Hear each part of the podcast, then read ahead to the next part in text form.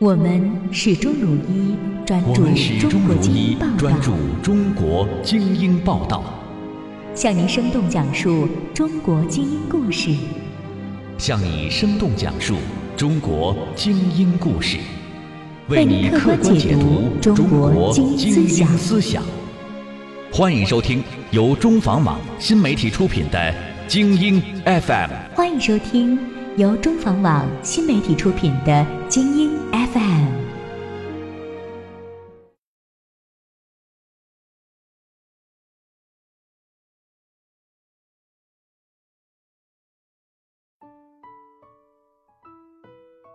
现在的时间是二零一六年五月三日，您听到的是由中房网联合爱因斯坦 FM 共同推出的精英 FM，我是本期主播听太阳。今天向我们听众读者们奉上的精英报道是专访中国著名女书画家王佳丽，专攻梅兰竹菊，传承板桥遗风。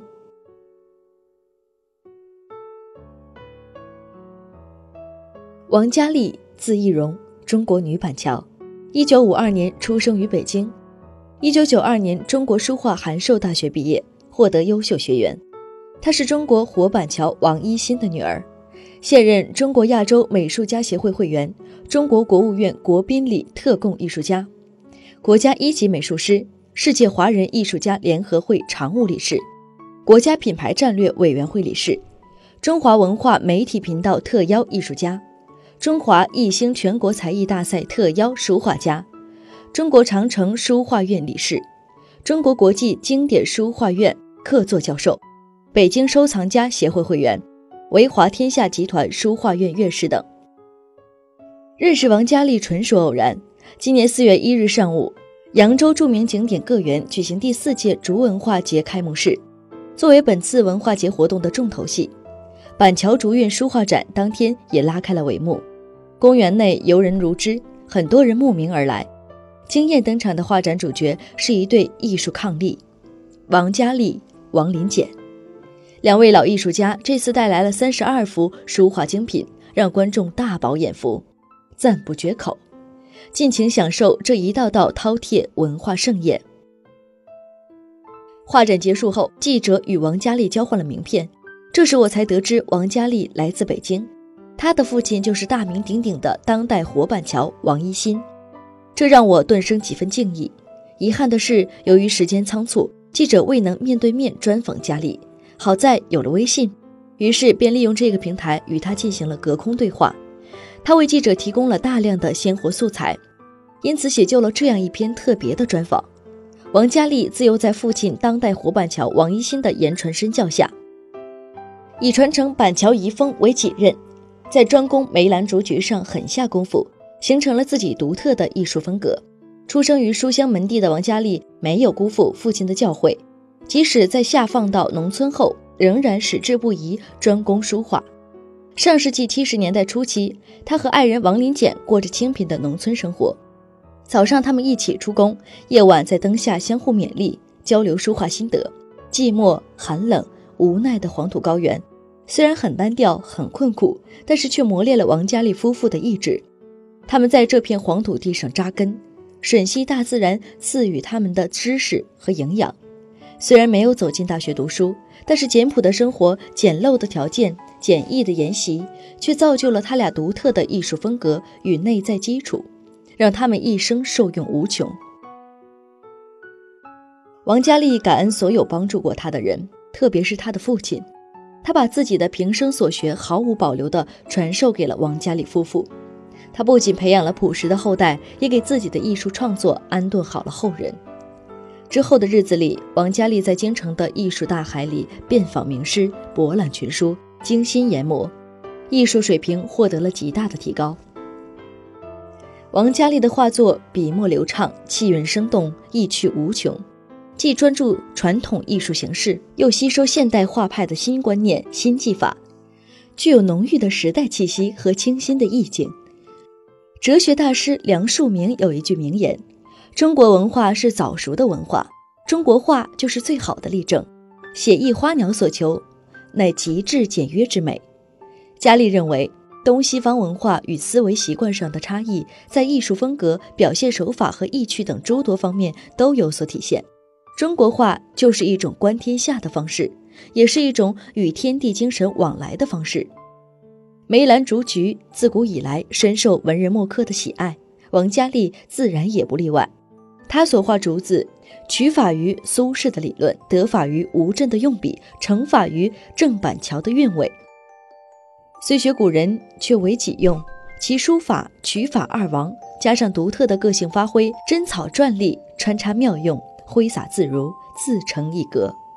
书与画巧妙结合，融为一体，既有文人画风采，也蕴含禅机，被禅家称之为“禅竹”。尤其是其善画兰竹，构图精巧简约，用笔干练大胆，用墨多变干净。看他的菊花，你便禁不住会想起《红楼梦》里画菊的诗句：“诗于细笔不知狂，岂是丹青费较量？巨叶泼成千点墨，怎花人出几痕霜？淡浓神会风前影，跳跃秋声晚底香。”画如其人，以梅兰竹菊见长的王家丽，更爱画花鸟虫鱼。他笔下的仙鹤，或独立觅食，或展翅高飞，或三五成群。其画作笔畅墨清，玉韵珠藏，光滑内敛，极富典雅之美。无论花鸟虫鱼，亦或梅兰竹菊系列，均深得传统笔墨灵韵，清新雅致，意韵悠长；而书法则真丽弥满，风致豪迈，清标可赏。尤其是水中的鱼儿跃然纸上，活灵活现。栩栩如生，给人以强烈的视觉冲击。近几年来，王佳丽的作品被国家博物馆、中华书学会等收藏。此外，他还乐善好施，积极参加各种社会公益活动。中国红十字会、国际 SOS 儿童村关爱活动都留下了他的墨宝。同时，还出席美国国际东西方大学北京研究院成立“南水北调千米书法长卷千里行”大型公益活动。台湾陈立夫祝寿时，他与父亲王一新合作祝寿图，陈立夫亲手题写赞赏。此外，他的作品还被国内外领导所收藏。商界中国、中央人民广播电台夕阳红茶馆老年之声、北京电视台特别关注、天津电视台时代智商栏目、山西省晋中电视台等主流媒体曾对他多次做过现场专访与报道。在去年三月十三日举行的公益创业创新研讨暨中国企业家人脉促进会济南会员企业家见面会上，王佳丽与夫君一起现身会议现场，气氛即被引爆。原因在于两位艺术大师受到众多企业家追捧，尤其是王佳丽的松鹤延年，画外之境与虚幻之境相得益彰。文人画追求的不是绘画技巧本身，而是画外之意。这画外之意，便是文人画含金量高于画工画的根本原因之所在。画内之境可描，而画外之境难求，因为画外之境需要丰厚的学养、生活积淀才能达到。走进松鹤延年画作，一丛丛挺拔秀朗的墨竹，一只只飘逸风情的仙鹤，一颗颗裸露精神的苍松，无不彰显着一种尸骨通金的神韵。这让人不由得驻足回首，研磨这位经历了太多的人生风雨的名门之后，王家丽的作品炉火纯青，让在场的所有企业家们惊叹不已。石涛曰：“莫非蒙养不灵？”石涛强调早期文化熏陶或艺术教育对一个人艺术修养的重要性。细心的读者不难发现。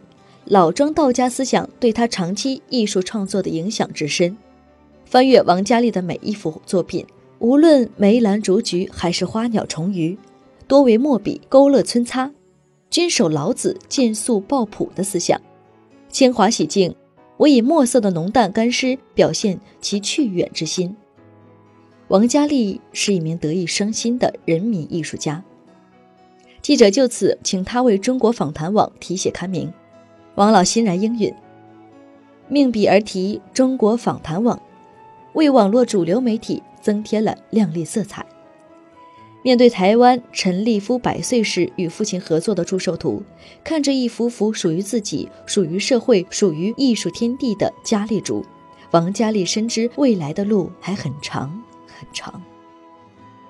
还有佳丽鹤、佳丽菊、佳丽鱼等待自己去创作。一代画坛大师风采依旧，衷心祝愿佳丽的艺术成就再创辉煌，为祖国和人民奉献更多的精品力作。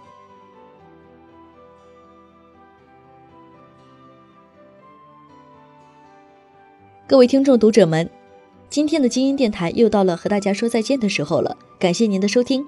如果您对我们有好的意见，欢迎在微信中搜索关注“中房网”和我们取得互动。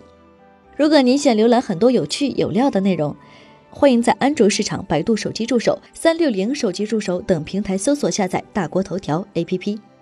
节目的最后，感谢爱因斯坦 FM 对本节目的大力支持，感谢撰稿记者李中青。